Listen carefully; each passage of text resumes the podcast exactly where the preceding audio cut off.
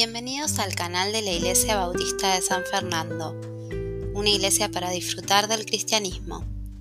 En el siguiente podcast, nuestro pastor Carlos López nos comparte una enseñanza en el libro de 2 Corintios. Más a Dios, gracias. Te invitamos a escuchar y compartir esta enseñanza con tus contactos. Entonces, vamos a continuar. 2 Corintios capítulo 2, vamos a ver del 12 al 17. Y el título es Más a Dios, gracias. Más a Dios, gracias. Tiene que ser nuestra frase, suceda lo que suceda. Pablo se dejaba guiar por Dios y no permitía que sus emociones o sus prejuicios lo condicionaran. Tremendo, ¿no? Para nosotros que cuando dominamos, cuando decidimos dominados por la emoción, es trágico. Porque si estás bien, quizás tomas buenas decisiones. Si estás mal, podés ir matar a uno. Un hombre estacionó su camioneta frente a una entrada de auto hace dos días, capital, en desuso. ¿Viste cuando vos ves que no, no se usa? Hay pasto en la puerta, telaraña y yo. Y vino un hombre a decirle que la sacara de él, que era la entrada de auto, y este no le prestó atención. Perdió un riñón, casi pierde el vaso, porque este hombre le metió cuatro puñaladas. Así estamos cuando nos dominamos por las emociones, ¿no? O por los prejuicios. Mm, sí, sí, ¿no? Yo sé dónde venís, yo sé con lo que soy, yo sé, ¿entendés? Y dejo que influyan en mis decisiones. Y entiendo que es muy difícil ser 100% objetivo cuando tomamos decisiones, pero tenemos que apuntar a eso para tratar de evitar en lo mejor posible cometer errores. También Pablo fue un hombre sumamente agradecido. En 1 Timoteo 1.2 se dice, doy gracias al que me fortaleció a Cristo Jesús nuestro Señor, pues me tuvo por fiel poniéndome en el ministerio. Cuando le hacen reportajes a Messi, entre tantos, él siempre destaca que lo que él tiene se lo dio Dios. Yo no sé si eres creyente, ojalá, ojalá sacarte una selfie en el cielo con Leia, ¿no? Viene Jesús, puedo, lío, ¿eh? No, pero realmente, él siempre agradece, dicen que es católico, no sé, pero es importante, él nunca, ya soy yo, soy un fenómeno, ¿no? A diferencia de otros. Él siempre, gracias a Dios, Él me lo dio. Lo que tengo, me lo dio Dios, dice él. ¿Mm? Dale gracias a Dios. ¿eh? Lo, administraste muy bien. Él, Pablo, se encargó de recordarnos que debíamos ser agradecidos y dar gracias por todo. En 1 Tesalonicenses 5, 18 dice, dar gracias en todo porque esta es la voluntad de Dios para con vosotros en Cristo Jesús. Dios quiere que seamos agradecidos. Y yo sé que todos atravesamos situaciones difíciles. Recibí un mensaje de un grupo de pastores de ABA al cual pertenezco, pidiendo que oráramos por un pastor que había fallecido la, la hija menor. Obviamente que es difícil dar gracias a Dios en las circunstancias, no creo que podamos dar gracias por, el fallecimiento, pero sí podemos dar gracias por todo el tiempo compartido, por todas las bendiciones recibidas por medio de ella. Me pongo en el, lugar de ese pastor, ¿no? Y en la vida tenemos que ser así, no concentrarnos quizás en esa situación angustiosa que estamos viviendo, sino todo lo anterior, el presente que sabemos que Dios va a encargarse de resolver y el futuro que nos queda, porque queda futuro aún después de la desgracia más grande que puedas vivir, ¿no? Por esta razón el título de este mensaje es Más a Dios gracias. Mira, no sé lo que estás pasando, lo que vas a pasar, más a Dios gracias. ¿Mm? Vamos a ver por qué le daba gracias a Dios. Y aunque el agradecimiento lo veremos en el segundo punto, es indudable que está implícito en los tres restantes y en todo su ministerio. Y en primer lugar debemos agradecerle porque Dios nos abre las puertas. Versículos 12 y 13, 2 Corintios 2, dice, cuando llegué a Troas para predicar el Evangelio de Cristo, aunque se me abrió puerta en el Señor, no tuve reposo en mi espíritu por no haber hallado a mi hermano Tito. Así, despidiéndome de ellos, partí para Macedonia. Pablo era una persona que estrechaba vínculos, desarrollaba afectos. ¿eh? Y eso tenemos que aprender nosotros, si no lo hacemos, a desarrollar afectos con nuestros hermanos, a dedicar tiempo, a participar en, actividades sociales, aparte de cultos, que nos permitan relajarnos, eh, disfrutar eh, la presencia de unos y de otros. Es lindo, es lindo. Al punto de que quizás no estás tranquilo, pues sabes que o no viste a alguien o sabes que esa persona no está pasando un buen tiempo. Troas está en Asia, está Turquía ahora y Asia, y Macedonia en Europa, que también está Turquía en Europa, ¿no? pero Macedonia es la parte de Grecia, la parte continental. Hay que navegar por el mar Egeo para llegar. Dios le abrió las puertas en Troas para predicar, pero no estaba tranquilo porque Tito no se encontraba allí. Uno puede pensar y decir, ¿qué te importa? Dios te mandó para ir. Ah, no, pero Tito no está. Bueno, veamos. Cuando planeamos algo y vamos a tomar una decisión, si no sentimos reposo espiritual, es sabio no hacer lo que estábamos pensando. Estoy pensando tal, pero como te dicen que hay algo que hace ruido, ¿no? ¿Eh? Que chirría, ¿eh? Quizás hay, hace falta meter el aceite cuando chirría. En este caso, el aceite es el Espíritu Santo para nosotros, ¿no? Eh, cuando sea claramente la voluntad de Dios, Él va a darnos reposo en nuestro espíritu. Vamos, quizás hay temor al principio, yo, pero después nos damos cuenta, era esto lo que Dios quería. Era esto, por lo menos para mí. Estos versículos parecen contradictorios, como les dije, puerta abierta por Dios sin reposo espiritual. ¿Qué puede significar?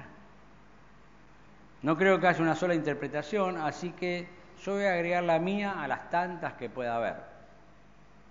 Aparentemente Tito se encargó de llevar la primera carta a los Corintios y debían encontrarse en Troas con Pablo para darle la respuesta. Esto queda claro en el capítulo 7, que ya lo vamos a estudiar.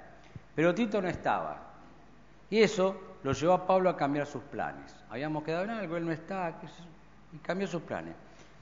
Esto no significa que apenas llegó, se fue. Lo que indica es que no se quedó todo el tiempo que había planeado estar, a pesar de que tuvo una excelente recepción al Evangelio por parte de quienes allí vivían. ¿Por qué razón Tito no había llegado? Se quedó sin saldo en la sube. No sabemos, pero Dios sí lo sabe. Como tantas cosas que a veces no se dan como nosotros esperábamos, pero Dios lo sabe. Tenemos que confiar en Él. Él sabrá. Y aquí yo veo a Dios haciendo dos movimientos que consideró lo mejor para ambos. ¿Vieron como en el ajedrez? No sé si jugar al ajedrez. Yo sé mover las piezas, puedo jugar una partida y aguantar un par de minutos contra alguien que sabe. Pero más o menos sé lo que es dos movimientos, tres movimientos. Y bueno, yo voy a mover acá, si él de acá, entonces saco que está para acá, que yo, así se hace, se llega a los jaques, ¿no? Y a, encerrar al rey para terminar siendo jaque mate varios movimientos. Y Dios estaba haciendo dos movimientos, pienso yo acá. Y lo, lo hizo considerando lo mejor para ambos. Por un lado, le abrió las puertas a Pablo para predicar. Y por el otro le puso un límite a su estadía en Troas, reteniendo a Tito, sirviéndole en otro lugar, sabiendo cómo iba a reaccionar Pablo. ¿eh? Y Pablo él iba a salir para Macedonia, donde Dios lo quería usar en esos días. Lo fue armando para andar, andar para allá, bobo. ¿Eh? No hay dudas de que Troas era sensible al Evangelio. Pablo estuvo cuatro veces allí. La primera fue cuando vio la visión del varón macedonio, llamándolo por lo que dejó la ciudad. Hechos 16, 8 al 11. Pero esta segunda visita también se fue pronto. Esto nos debe hacer reflexionar en que a pesar de que las cosas nos estén yendo bien en ciertas áreas, necesitamos estar atentos a todo el plan de Dios. Es como dicen que el, creo que es así, que el bosque no, no te impida ver el árbol, ¿no? Si es al revés, corríjame. O sea, bueno, estoy cómodo, estoy bien, que yo, pero ojo, capaz que Dios te está tocando el hombro y vos eh, estás tan bien, estás todo bárbaro y Dios está... está eh, eh, Presta atención. No significa que estés mal en un lugar para que tengas que irte. Puede estar bien. O haciendo un ministerio, o en un trabajo, o lo que sea en la vida. Pero quizás Dios te necesita en otro lugar, o quizás quiere darte algo mejor, no lo sé. Porque Dios puede estar haciendo algo bueno en nuestras vidas. Pero aún así puede tener algo mejor. Y si no nos damos cuenta, no lo perderemos. Fácil, fácil. Y puedo usar diferentes medios para movernos de un sitio a otro. Diferentes. No es necesario que cierren las puertas, pueden seguir abiertas. Y que los hermanos de allí quizá no entiendan por qué nos vamos. Pero ¿por qué estás bien? ¿Por qué te vas? ¿Por qué vas a otro lado? ¿O vas a cambiar de trabajo y tu familia, tu esposa, no sé, no te entiende, pero ¿por qué? Escuchame, estás tranquilo, estás estable, qué sé yo. Pero necesitamos seguir la guía de Dios. Escuchamos las palabras de quienes nos aman, pero Dios nos ama mucho más que cualquiera acá en el planeta, y Él te dice, es para allá, es por ahí. También Dios puede cerrar unas puertas y abrir otras en otro lado que ni pensábamos ir o ni sabíamos que existía cuando yo salí de Belgrano empecé a buscar iglesias. No encontraba, ¿no? Y de golpe apareció una luz de 25 watts chiquitita en Don Torcuato. Y lo digo literalmente, porque no tenían buena atención, tenían buena atención, pero no tensión. Incluso tuvimos que cambiar todo el sistema de tubos que tenían, me acuerdo, lo hicimos con Alberto Bandri, pero no alumbraba nada. Estabas así, viste, ahí adentro. Habían puesto un sistema porque tenían baja tensión, después se había solucionado y ya está. Eh, y bueno, allí fuimos. Ni pensábamos, nadie quería ir de la familia ahí, pero teníamos que ir a algún lado. Y fue lo mejor que nos pasó en la vida. Y a veces las perspectivas nuestras no coinciden con las perspectivas de Dios. ¿Mm? Eh, Dios usó una visión para llevar a Pablo en su primer viaje a Macedonia y ahora la ausencia de Tito y luego para llevarlo a Roma hizo que lo encarcelaran. Él quería llevarlo a Roma, lo metió preso. Siempre que fue enviado encontró las puertas abiertas. Nunca llegó a un lugar, sí, hubo oposición, por supuesto, por supuesto, pero generalmente siempre había personas que aceptaban y que daban una semilla, y a veces más semillas que otras. Pero no siempre el comité de bienvenida, como les dije, fue amistoso ni las circunstancias óptimas. Pero siempre dio gracias a Dios por todo. Siempre. Otra razón por la cual debemos agradecer es porque Dios nos lleva siempre en triunfo. Versículo 14, la primera parte, dice, más a Dios gracias, el cual nos lleva siempre en triunfo en Cristo Jesús. ¿A cuántos les gusta la palabra derrota? ¿Eh? Fui derrotado, perdí, fracasé. Nadie lo dice con una sonrisa en la boca, ¿no? No. ¿Quién quiere ser un fracasado? Nadie, nadie. Todos tenemos sueños, proyectos, metas, propósitos. Y ninguno de esos dice, yo quiero fracasar. ¿Mm? Entonces, tengo una buena noticia para nosotros, no existe el fracasado en Cristo. No existe. No existe la fracasada o el fracasado en Cristo. Ahora vos me decís, escúchame, yo conozco muchos cristianos, es un desastre, sus vidas de terror. No lo dudo, estoy diciendo en Cristo. En Cristo. Por eso es una mala noticia también que abundan los cristianos fracasados en sí mismos, en la carne, en sus decisiones, en sus filosofías, en sus maneras. Está llena la iglesia de estos tipos fracasados, estas tipas fracasadas, que más allá de saber si son o no verdaderos cristianos, pero son un fracaso. Pastores, misioneros, laicos, tesoreros, músicos. Le mandé al grupo, eh, la iglesia Hilson, Holson, no sé cuánto, la otra de Willow, que, que, me meto a investigar a ver qué estoy mandando, ¿no? Desastres, desastres, líderes que caen, abusos sexuales. Eh, eso, eso no es en Cristo. Es en sí mismo, es en la carne. Se roban la guita, manipulan a la gente. Siempre, siempre dice acá, el cual nos lleva siempre en triunfo en Cristo Jesús. O sea, si vos estás en Cristo, tu vida es un triunfo constante. Todos los días, las 24 horas estás triunfando. Es así. No significa que todos te lo reconozcan, que todos quieran sacarse selfie con vos, eh, que no tengas problemas. No, en Cristo, no en la tierra, no en la carne, no en las personas, en Cristo. Pablo le hicieron de todo, preso, latigado. Pedro, ¿cuántos cristianos han sufrido y siguen sufriendo? Pero son triunfadores en Cristo. Capaz de decir, no, pues yo no quiero triunfar así. Bueno, si no quieres triunfar así, jamás vas a triunfar de otra manera. Vas a ser un fracaso permanente, constante. Siempre es un adverbio de tiempo que significa en todo momento. Ganadores constantes en Cristo, imposibles de ser derrotados por nadie. Tomando un ejemplo que no tiene nada que ver, pero es presente, la selección de Scaloni. Ganó la Copa América, ganó la finalísima, ganó la Copa del Mundo, ganó mejor hinchada, ganó mejor técnico, ganó mejor jugador, ganó mejor arquero. Creo que es primera vez en la historia Estoy tomándolo de ejemplo.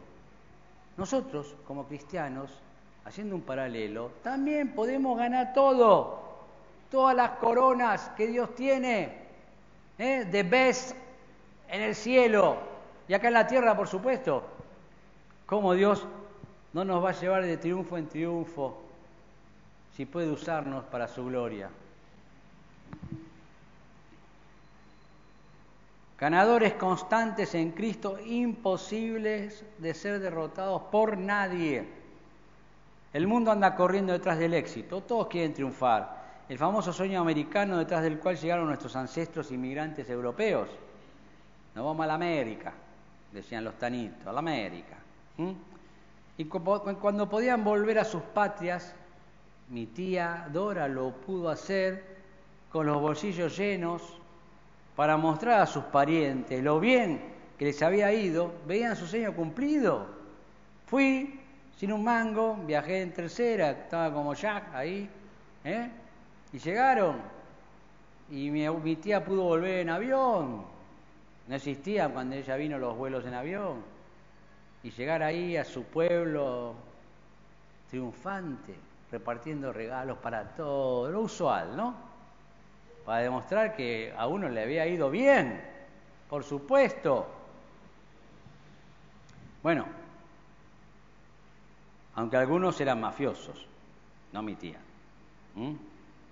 una santa es. Y otros lo lograron de otras formas non santas, no digo todos, pero la gran mayoría no tuvo esa suerte.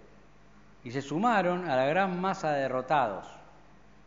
Hoy vemos los migrantes, ¿no? Por toda América, caminando desde Sudamérica, atravesando Centroamérica para chocar contra un muro y quedar ahí abajo,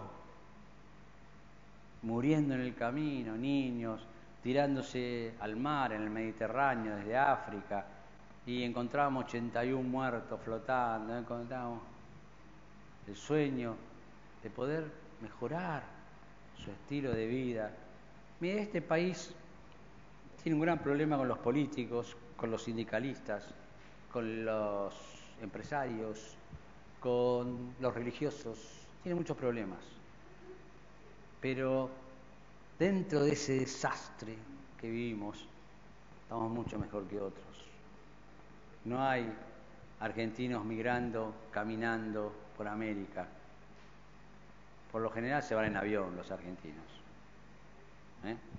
Por lo general, los que pueden. Y puede haber excepciones, pueden cruzar la frontera allá en el norte, pero la mayoría de los argentinos se va en avión, más o menos.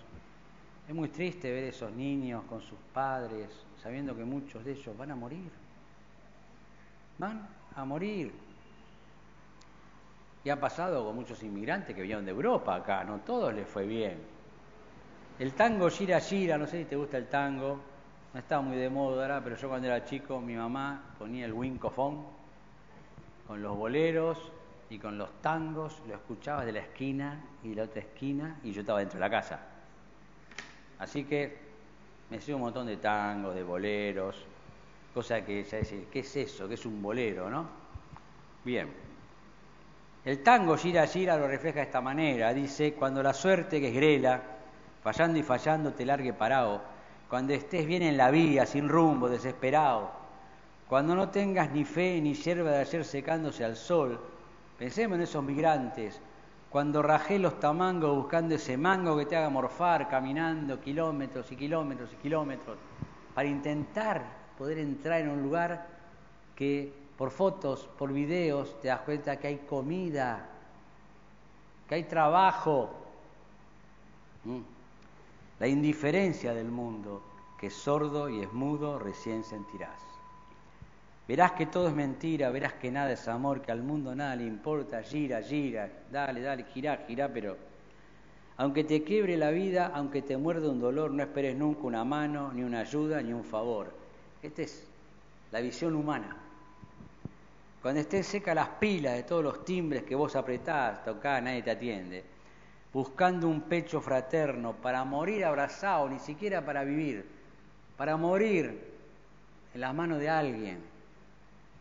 Cuando te dejen tirado después de cinchar lo mismo que a mí, cuando manches que a tu lado se prueban la ropa que vas a dejar, la gente que va y empeña y vende lo que tiene, ¿eh? Te acordarás de este otario que un día cansado se puso a ladrar. Y podríamos citar a Cambalache para decir que el mundo fuese una porquería. Ambos tangos los escribió un profeta argentino, Enrique Santos Discépolo. Pero, pero, ¡pum! ¡pum! para arriba! ¿Eh? ¡Vamos! Un apóstol hebreo cristiano nos dice que en Cristo esto jamás nos ocurrirá. Él proveerá, busca el reino de Dios y todo lo que necesites lo vas a tener. Quizás no sean Goodmar las hamburguesas, quizás sean bifacho como comimos hace 20 años mi familia, no sabíamos qué tenía dentro. Ni idea, la abríamos, la cocinábamos y la comíamos. Listo, ya está. Ahora podemos comprar Goodmar. Bueno, podíamos, ya no podemos. ¿Eh? Pero esto, Pablo se lo dice a los cristianos que andan en Cristo, no a todos, sino a aquellos que son sobrios, que no arrugan ante las aflicciones, que comparten el Evangelio y que están comprometidos en un ministerio de su iglesia local. Como dice 2 Timoteo 4, 5, que no lo anoté acá, pero vamos a buscar, como al principio que buscábamos, viste, en la Biblia, ahora ya no sabemos lo que es eso. Pero tú sé sobrio en todo, soporta las aflicciones, haz obra de evangelista, cumple tu ministerio. ¿Cuál es tu ministerio, hermano? ¿Qué estás haciendo acá?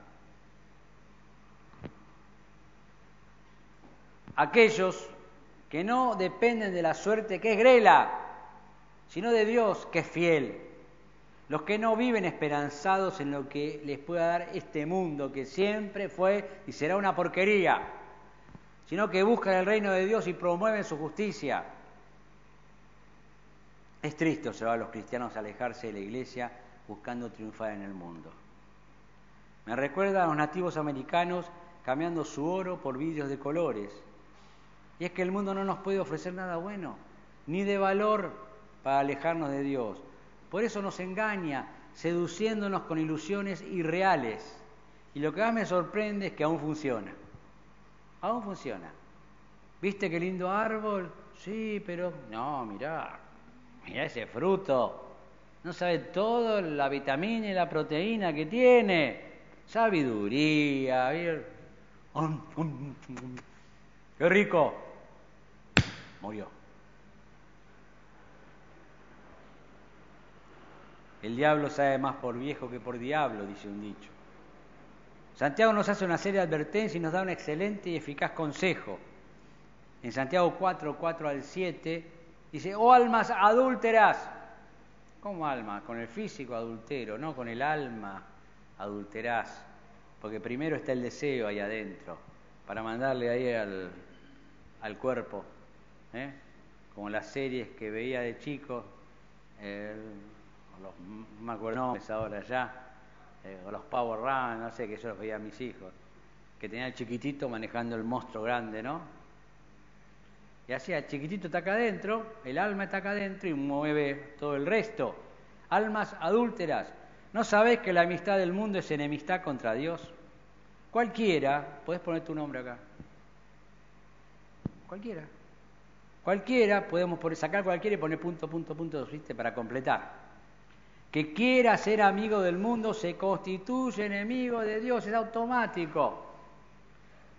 Mete la ficha, drag, listo, sos enemigo de Dios. Porque te amigo del mundo. Aún si sos el hijo de Dios. Aún así. Un hijo, ¿no? El hijo Jesús, no. ¿O pensáis que la escritura dice en vano el Espíritu que Él ha hecho morar en nosotros nos anhela celosamente? Puso el, Espíritu Santo dentro tuyo y vos vas y te vas. Pero Él da mayor gracia, por esto dice Dios resiste a los soberbios. No te va a ir bien, ¿eh? está peleando con Dios y, dio gracia, y da gracia a los humildes. Someteos, pues, a Dios. Resistid al diablo y huirá de vosotros. Ese diablo todopoderoso que te muestra, oh, cuidado, hay iglesias que ah, están liberando endemoniados todo el tiempo, ¿verdad? Si la Biblia dice que te pones firme al lado de Dios y el diablo ni te toca. ¿No se acuerdan de Job? Tuvo que permitirle Dios. Bueno, está bien, ¿querés probarlo? Dale. Si Dios no le permite al diablo tocarte, no te va a tocar. No tiene forma. Es impotente delante de una persona que tiene el Espíritu Santo suyo, dentro suyo. Cuando yo era un niño, y los demás niños me querían pegar, corría rápido hasta esconderme detrás de la pollera de mi mamá. Y desde allí les gritaba a todos mis enemigos, sin que ellos jamás se atrevieran a enfrentarse con mi mamá. Eh, eh vení, salí, no, ni loco salgo de acá. ¿Eh? Para que aprendieran, ¿eh? que no se metan conmigo. Mi mamá siempre me llevaba de triunfo en triunfo. El problema era cuando no estaba cerca de ella. Por más que corriera me alcanzaba. ¿Eh? O peor, cuando el problema lo tenía con ella, por desobedecerla.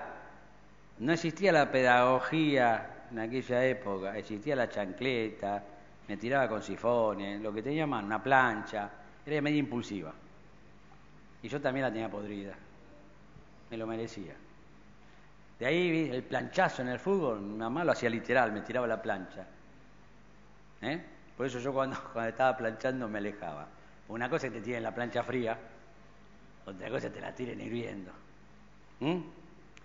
Es una santa también, como la tiadora. ¿eh? Con Dios y el diablo funciona de igual forma. ¿Tenés problemas con el mundo? Mantenete, eh, mantenete cerca de Dios. Ahora, si tenés problemas con Dios, estás al horno ahí. ¿Mm? Más a Dios gracias, el cual nos lleva siempre en triunfo en Cristo Jesús, siempre y cuando tengamos la misma fidelidad que tuvo Pablo. Si no olvidate y a girar. Y también debemos agradecerle porque Dios nos usa para manifestarse la segunda parte del versículo 14 hasta el 16, él dice, Pablo, y por medio de nosotros, Dios se manifiesta por medio nuestro. manifiesta en todo lugar el olor de su conocimiento, porque para Dios somos grato olor a Cristo en los que se salvan, y en los que se pierden, a estos ciertamente olor de muerte para muerte, y a aquellos olor de vida para vida, y para estas cosas, ¿quién es suficiente? O sea, somos como esos saumerios, esos palitos, ¿no? que algunos tienen el olor lindo y otros no tan lindo. Así como cuando tu marido vuelve de jugar al fútbol, ¿no? ¿Eh? Y te dice, hola, déjale, ¿eh? Anda a bañarte. ¿Mm?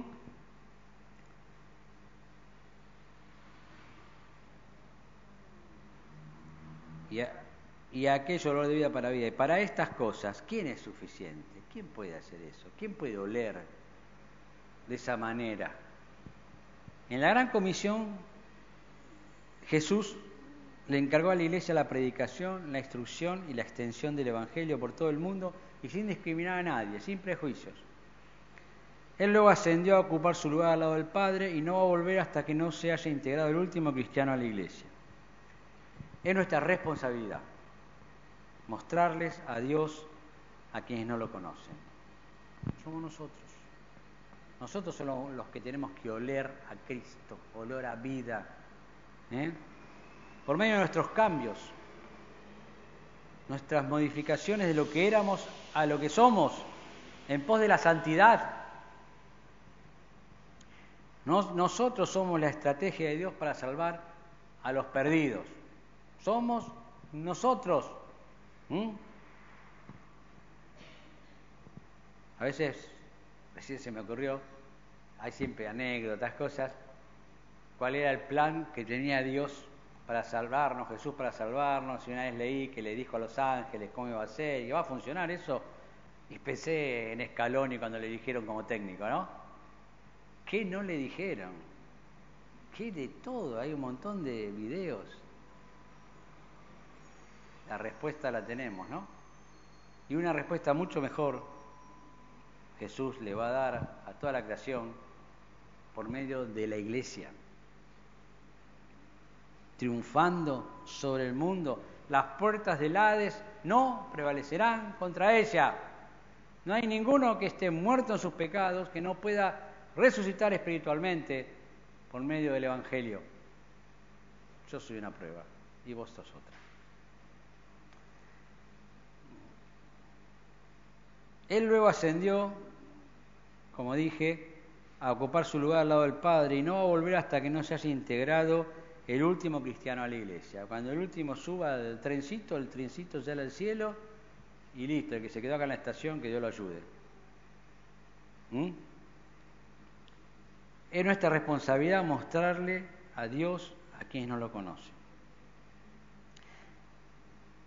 Nosotros somos la estrategia de Dios para salvar a los perdidos. El plan de Dios somos vos y yo, unidos a todos nuestros hermanos, proclamando a Cristo en nuestras vidas como único Señor y Salvador.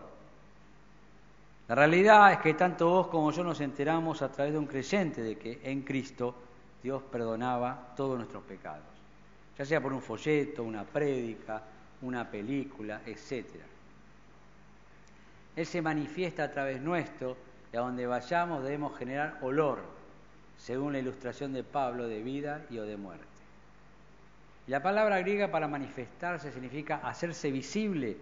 Mostramos a Cristo a los que no lo conocen.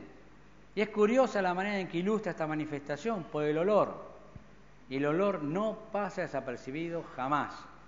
Es imposible que entres en un lugar que haya olor a algo y no te des cuenta enseguida decíamos, qué, agradable. O, uy, ¿quién murió?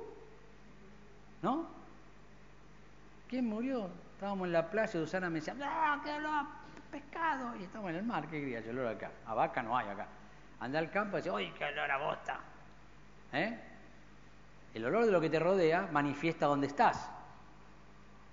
¿Sí? Y nosotros tenemos que manifestar que nosotros estamos en Cristo que la gente tiene que darse cuenta. Qué lindo olor. ¿Viste? Es el olor a salvación. ¿Mm?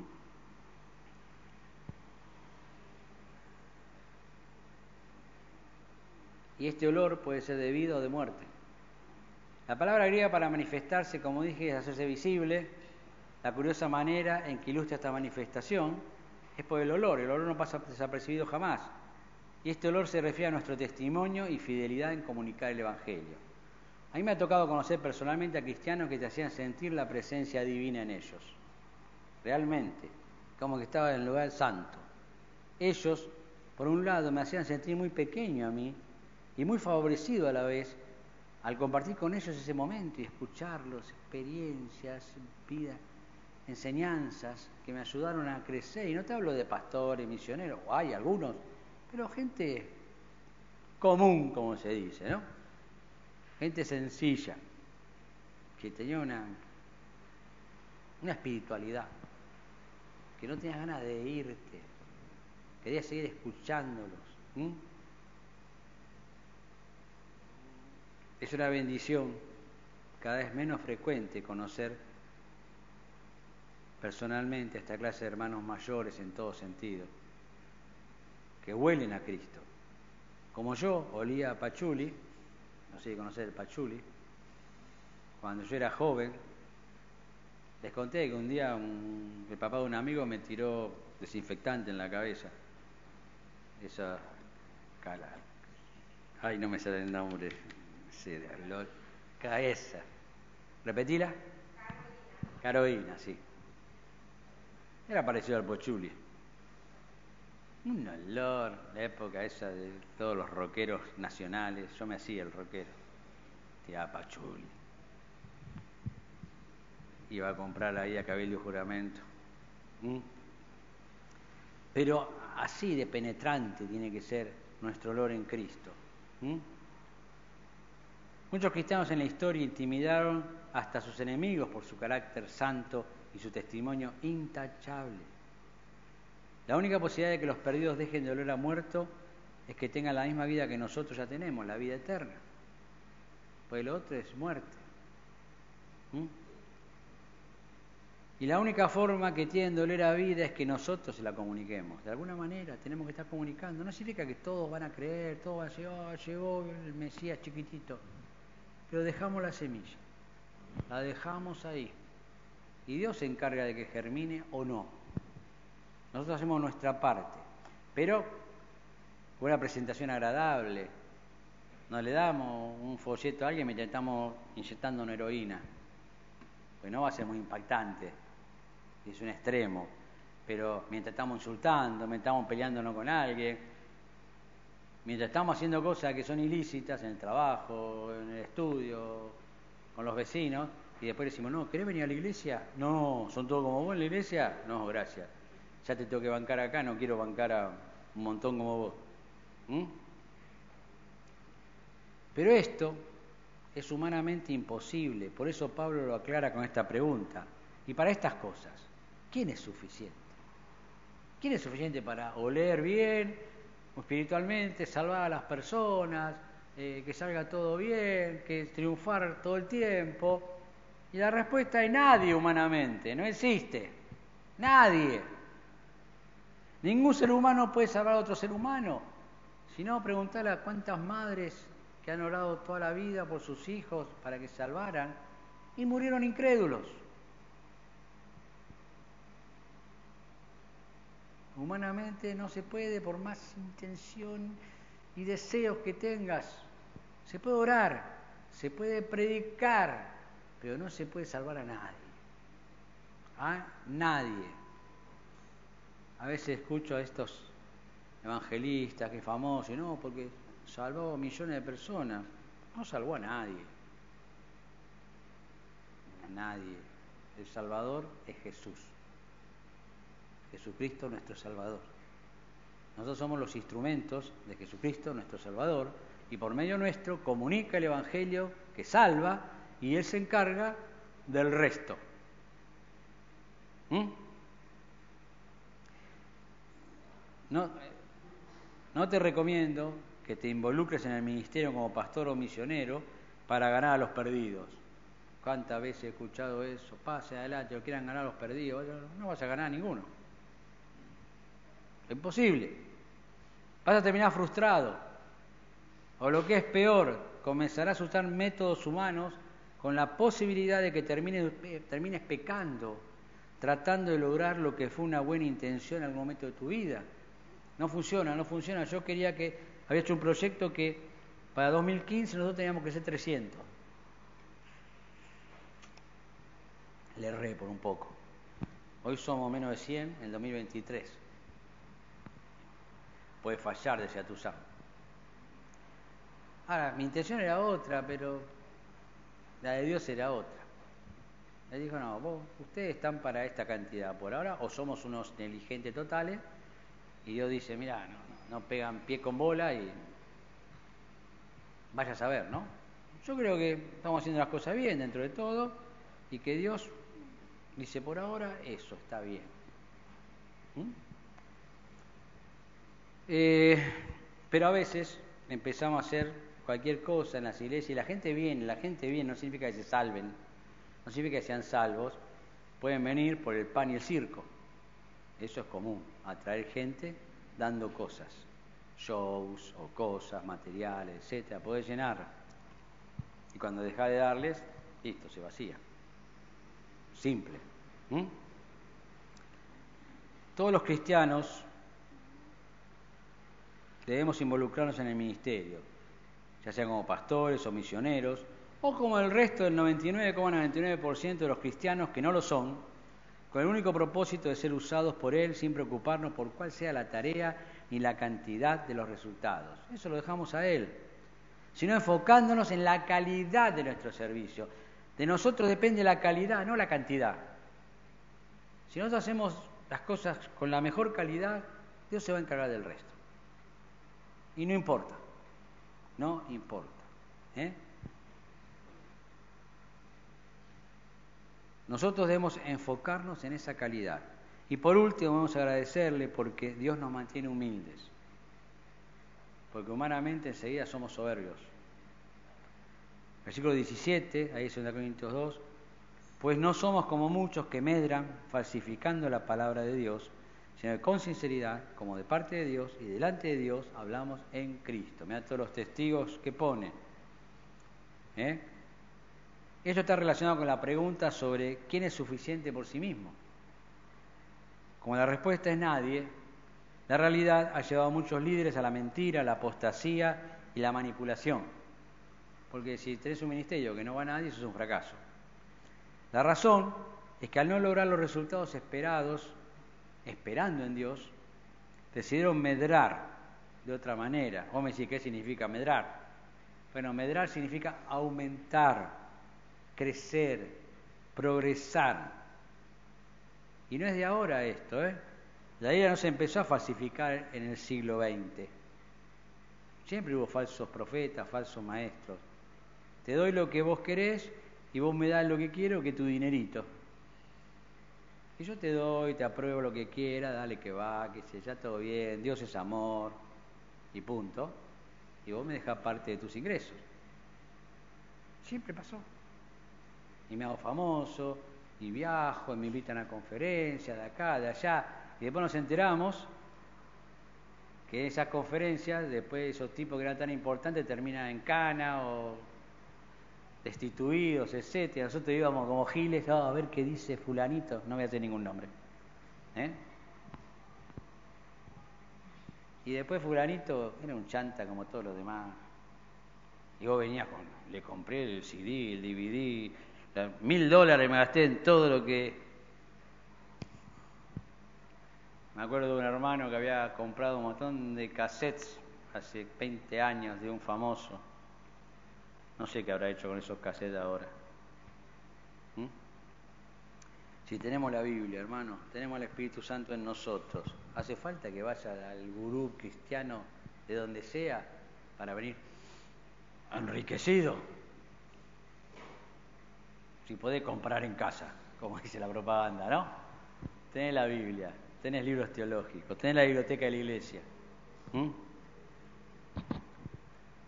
Es muy evidente cómo falsifican las enseñanzas bíblicas muchas iglesias para engañar a sus seguidores, prometiéndoles una vida de ricos que solamente sus pastores pueden llevar a costa de los ingenuos y pervertidos muchas veces que llenan sus cultos.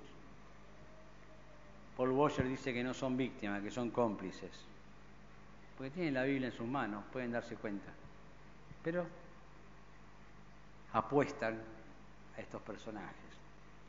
Yo llamo a estas iglesias casinos religiosos. En ellas uno puede apostar al aceite santo, el manto sagrado, el agua de Jordán, la astilla de la cruz, eh, qué sé yo. Similar a como en los casinos elegí la ruleta, punto y banca, blackjack o las tragamonedas. Impresionante allá en Mar de Ajó, las mujeres, muchas mujeres y algunos hombres esperando que abriera el bingo a las 12 del mediodía para entrar a las tragamonedas, ¿no? Ya el bingo creo que no juega nadie.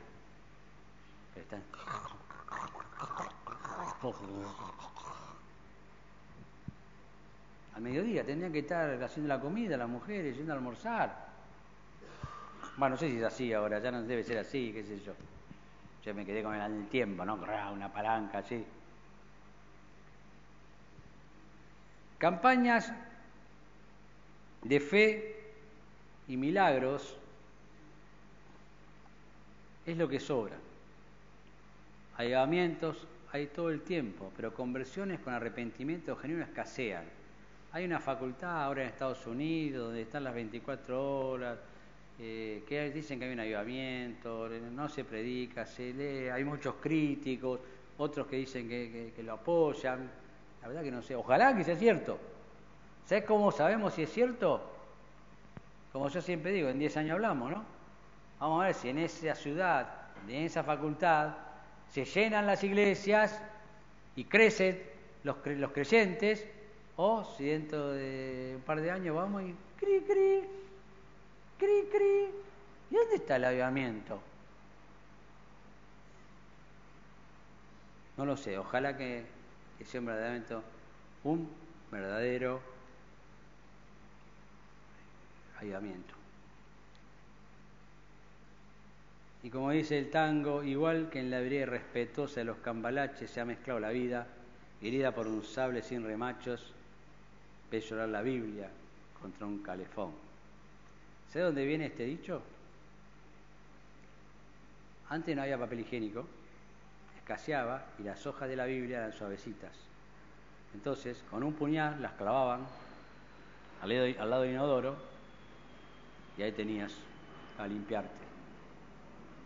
Y esa es la triste que se vive en muchas iglesias, en muchos cristianos. Triste, triste. Por eso dije que Discépolo fue un profeta. También en su tiempo la religión era un circo. Pan y circo era el lema de los césares y así calmaban al pueblo igual que hoy. ¿Mm? Y no me quiero meter en la política. Pero no todos somos como los muchos. En todas las épocas Dios tuvo su pequeño grupo de seguidores fieles, de pastores que se jugaban por las ovejas, de misioneros que morían sirviendo a los paganos, y aún lo hacen, mujeres que las violaban constantemente y no se iban de ese lugar, en Asia, en África, en China, recuperando niñas pequeñas como los que tenemos arriba, ahora están por acá abajo, que eran vendidas para ser prostituidas, y ellas las adoptaban, las adoptaban, de golpe tenían 20, 30 chicos y no daban abasto, pero no se iban a su, a su país, en la cual estaría mucho mejor. Por amor, como dije al principio, tantas cosas agradables podemos llegar a hacer por amor, por amor al otro, por el bien del otro. Eso es sacrificio espiritual. Como dije, Dios tuvo siempre su pequeño grupo de seguidores fieles, de pastores que se jugaban por las ovejas, de misioneros que morían sirviendo a los paganos, que se hacían una suculenta sopa con ellos, figuradamente. Muchos murieron en manos de los caníbales. De cristianos que tuvieron un testimonio intachable, aún al presente los hay, conviviendo en minoría junto a estas estrellas del business shows ecuménico religioso y sus seguidores, que constituye la mayoría evangélica quienes se reparten entre, entre sí sus vestidos y sobre su ropa echan suertes, que viven a costilla de Jesús, no por la providencia de Dios, sino a costilla de Él, comerciando en el nombre de Cristo.